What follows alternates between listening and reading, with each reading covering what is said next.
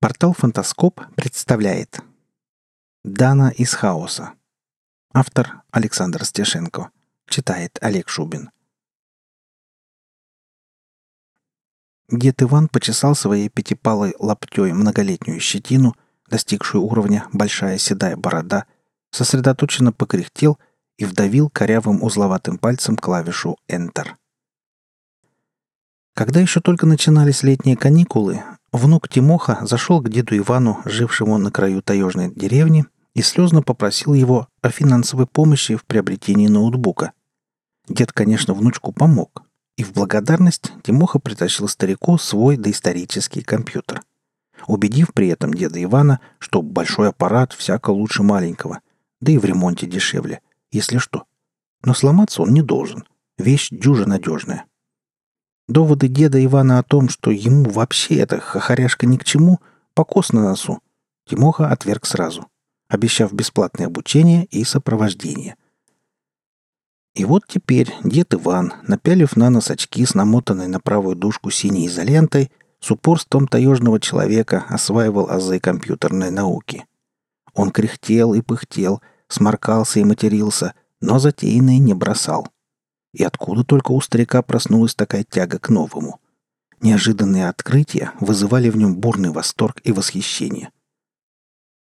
«Моп, твою ять!» — удивленно восклицал дед Иван, сталкиваясь с неограниченными возможностями технического прогресса. Когда же Михаил, местный связист, пробросил по электрическим столбам от деревенской школы до дедовой избы воздушку для подачи интернета, дед Иван прирос к компьютеру окончательно. Какой там покос? Скотину бы вовремя накормить.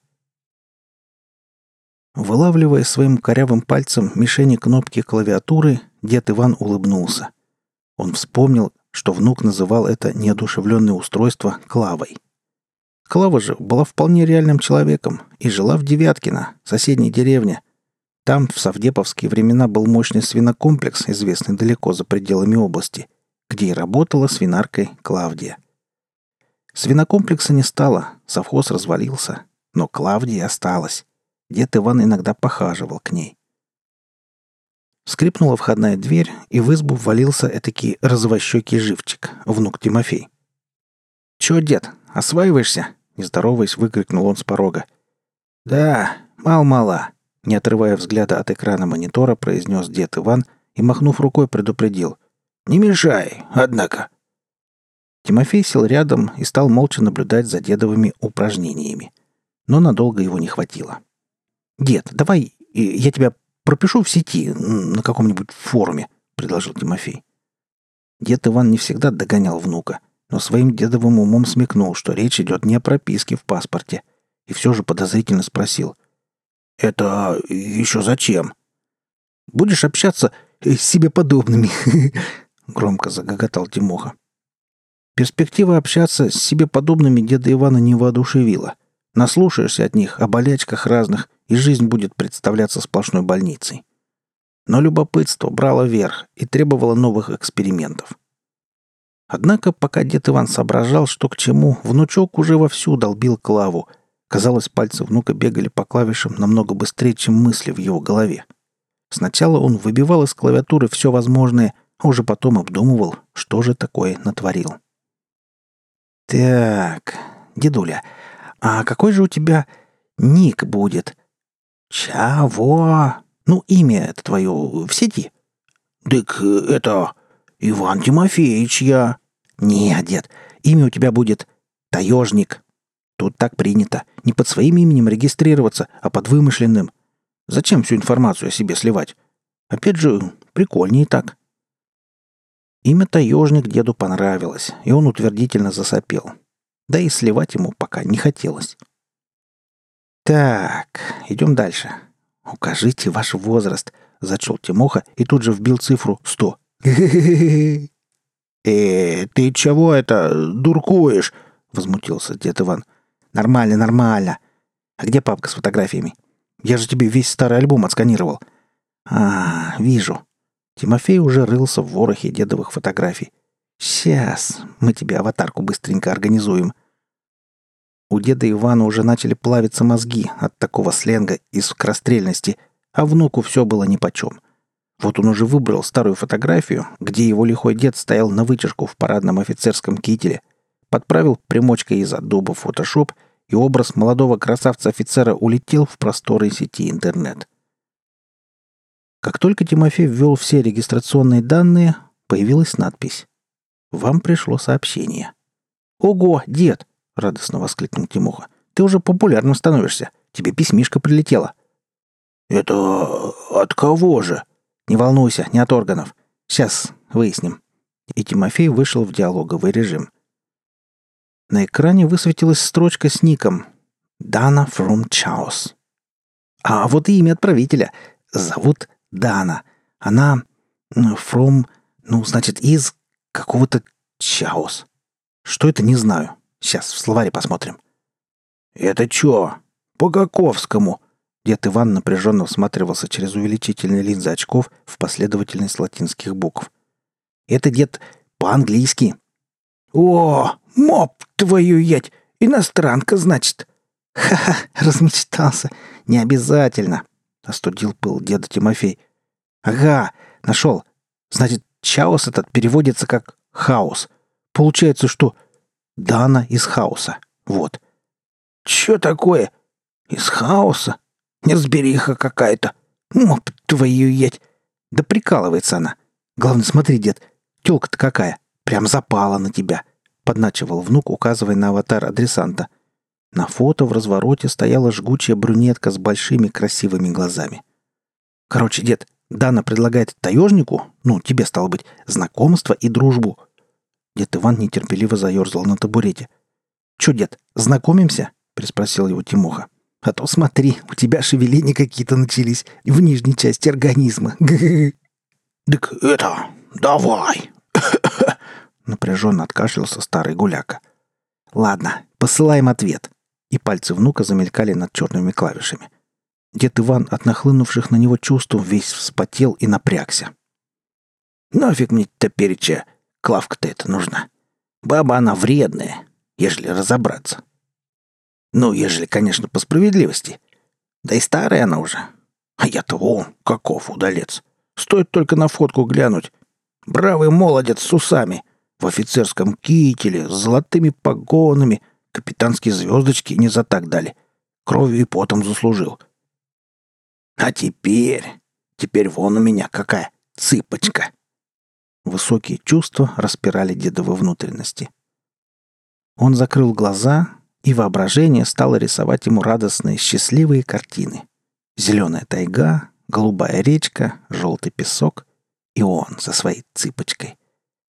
Но то ли дедовы мозговые опции сбились с годами, то ли на них наводились помехи от расположенной недалеко трансформаторной подстанции, но воображение рисовало ему не красивую изящную брюнетку, а толстую заплывшую свиноматку с двенадцатью огромными сиськами. «Дед, ты чё, заснул, чё ли?» Голос внука вернул его в реальность. «Да я...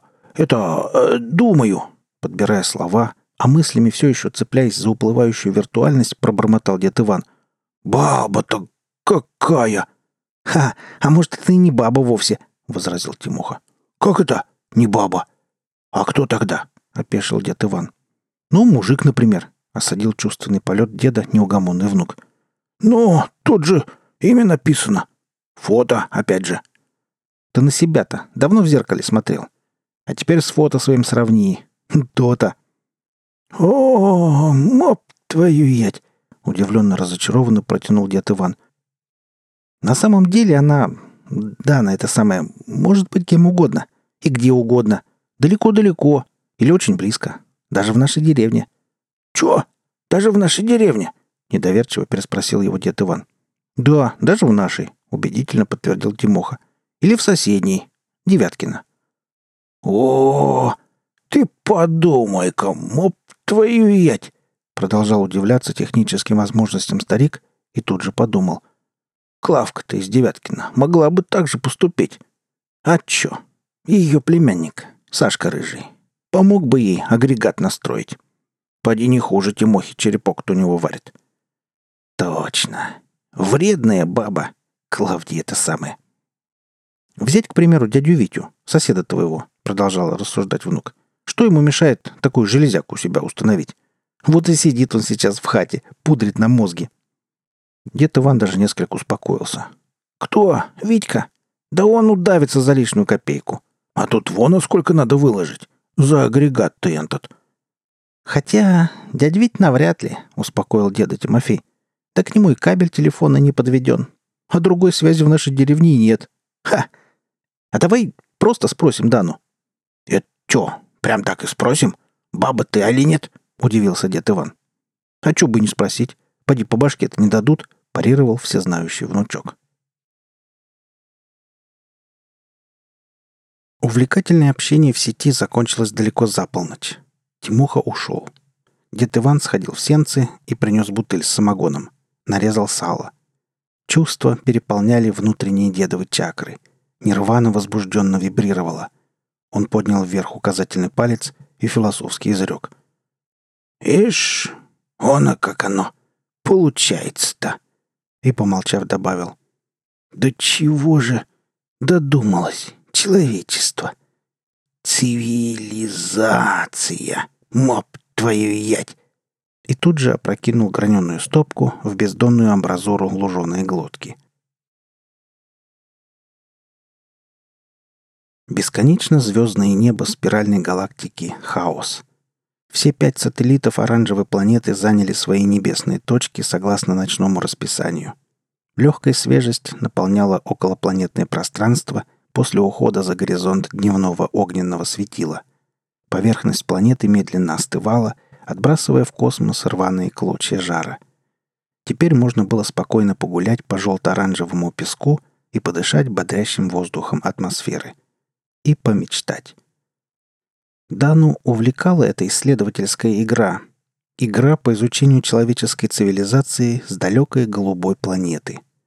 Завтра она вновь, пройдя через пространственно-временное поле великой кривизны, будет блуждать по сплетениям их примитивной интеллектуальной сети, которую они называют интернетом. Вы слушали рассказ «Дана из хаоса». Автор Александр Стешенко. Читал Олег Шубин.